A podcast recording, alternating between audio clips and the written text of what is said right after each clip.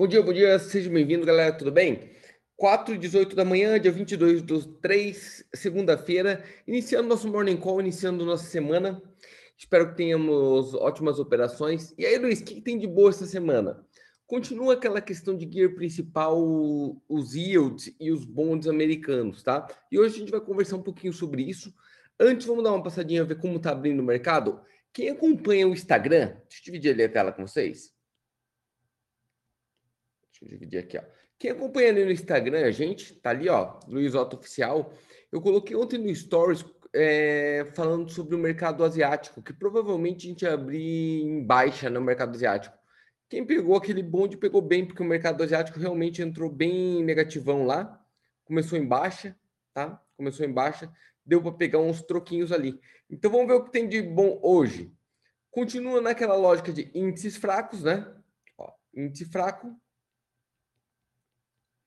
Índice fraco. Luiz, por que esse índice fraco? Da onde vem esta lógica desta vez? Continua a ideia de que o mercado está assustado com a inflação, tá? Então, é este é o ponto. Uma inflação futura, que nem existe ainda essa inflação, mas pensando numa, num possível aumento futuro de taxa de juros, que o Fed falou que não irá fazer. É uma briga nesse momento entre Fed e mercado, tá? Banco Central americano contra o mercado. Uma briga interessante, hein? Briga de bicho grande aqui. Legal? Rara também.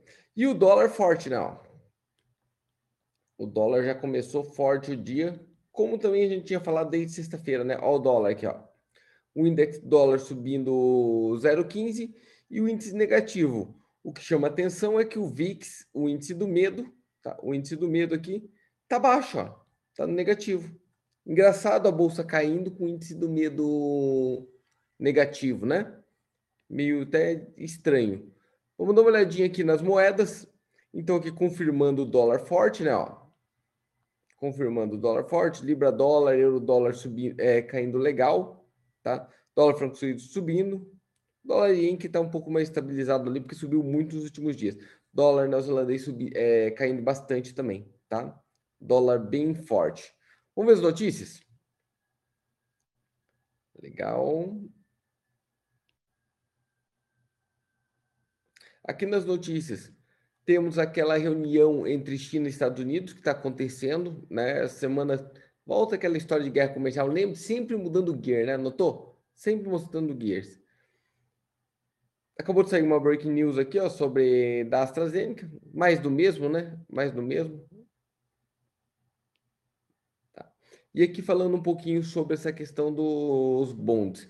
Vou tentar explicar para vocês aqui rapidinho, tirar um tempinho para explicar mais ou menos, tá? bem simplificadão, como funciona essa, o conceito desse, dos bonds, para vocês tentarem abrir a mente de como que funciona e por que isso impacta no mercado. Legal?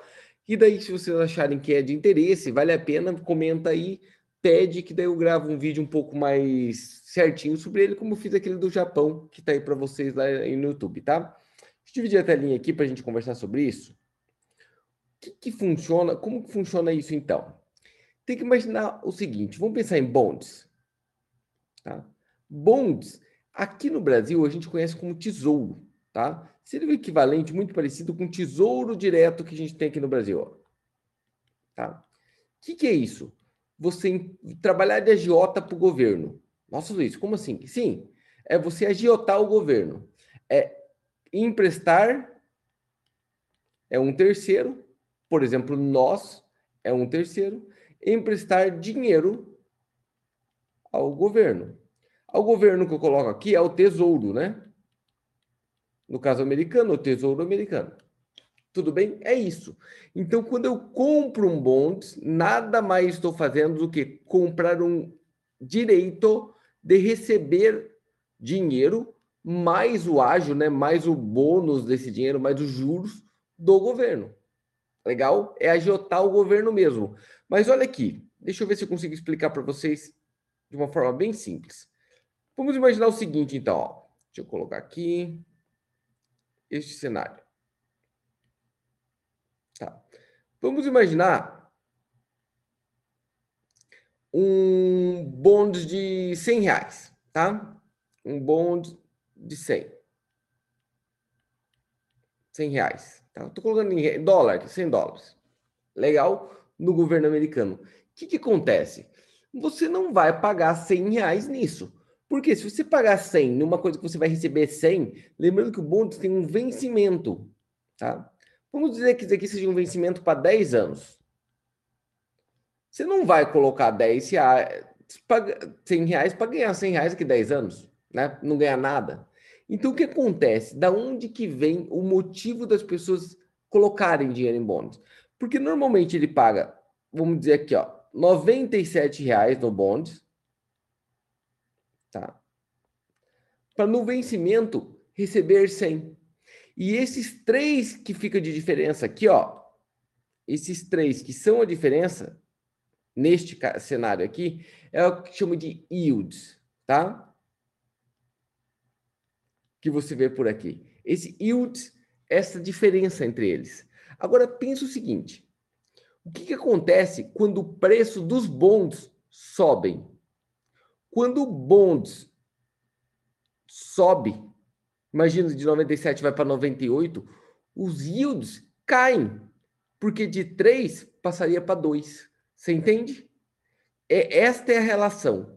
Quando os bonds sobem, os yields caem. Só que tem um detalhe aqui ainda. Nós temos que pensar aqui em um outro fator extra, a inflação.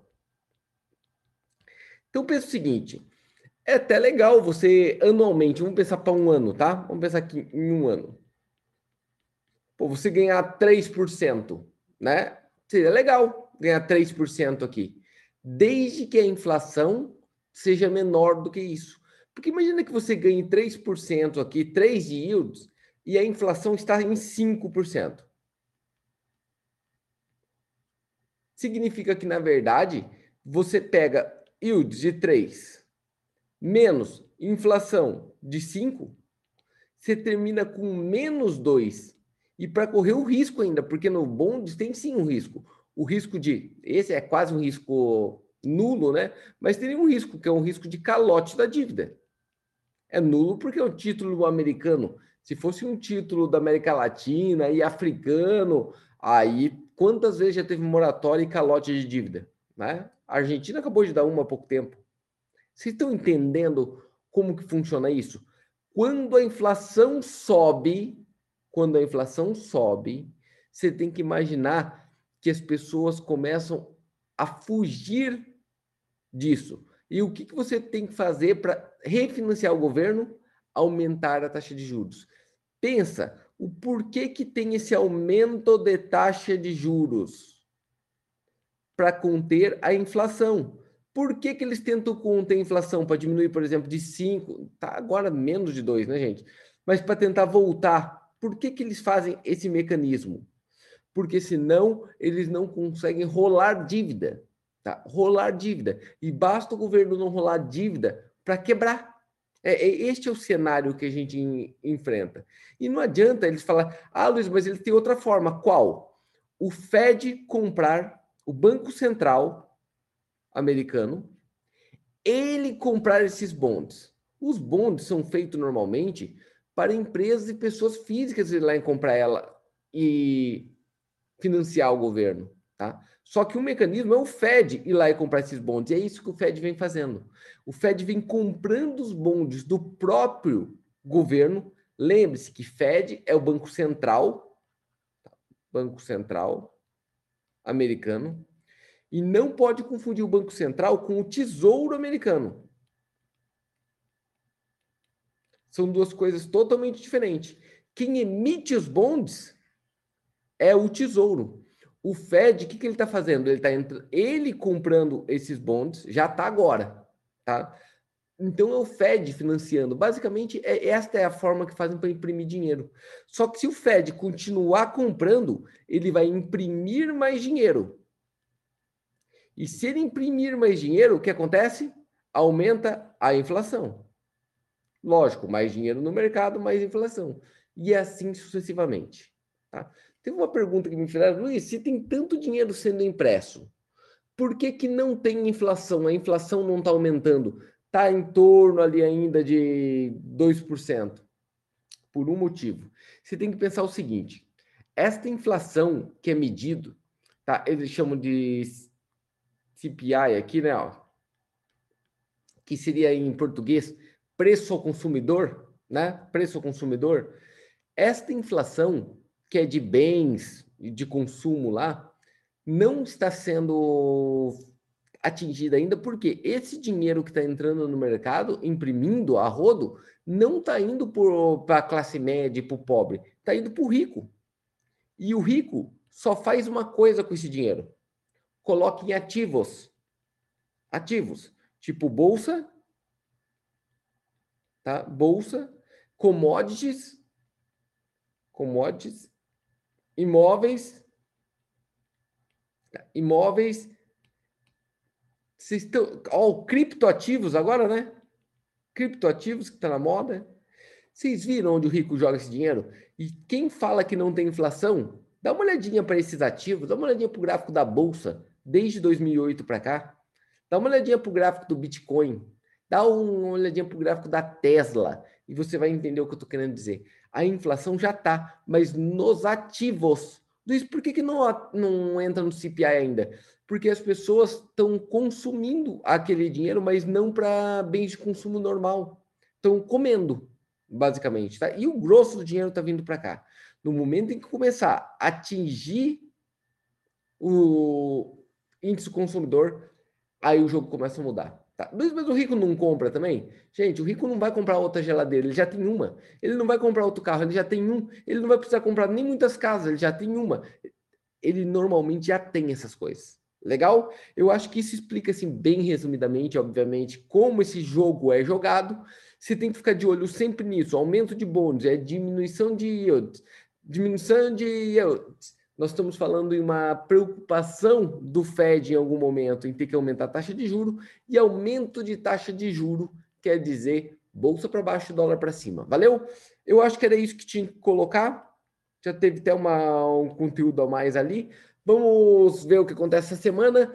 Hoje o Paulo fala de novo, né? Você viu que agora ele gostou de falar, pegou o microfone, virou o Silvio Santos, vai falar direto, tá? Agora tá falando todo dia. Nove da manhã ele fala aí, eu acho que o mercado vai andar bem. Espero que vocês tenham bons trades. Se precisar de alguma coisa, dá um toque aqui. Valeu, galera. Abraço, até mais.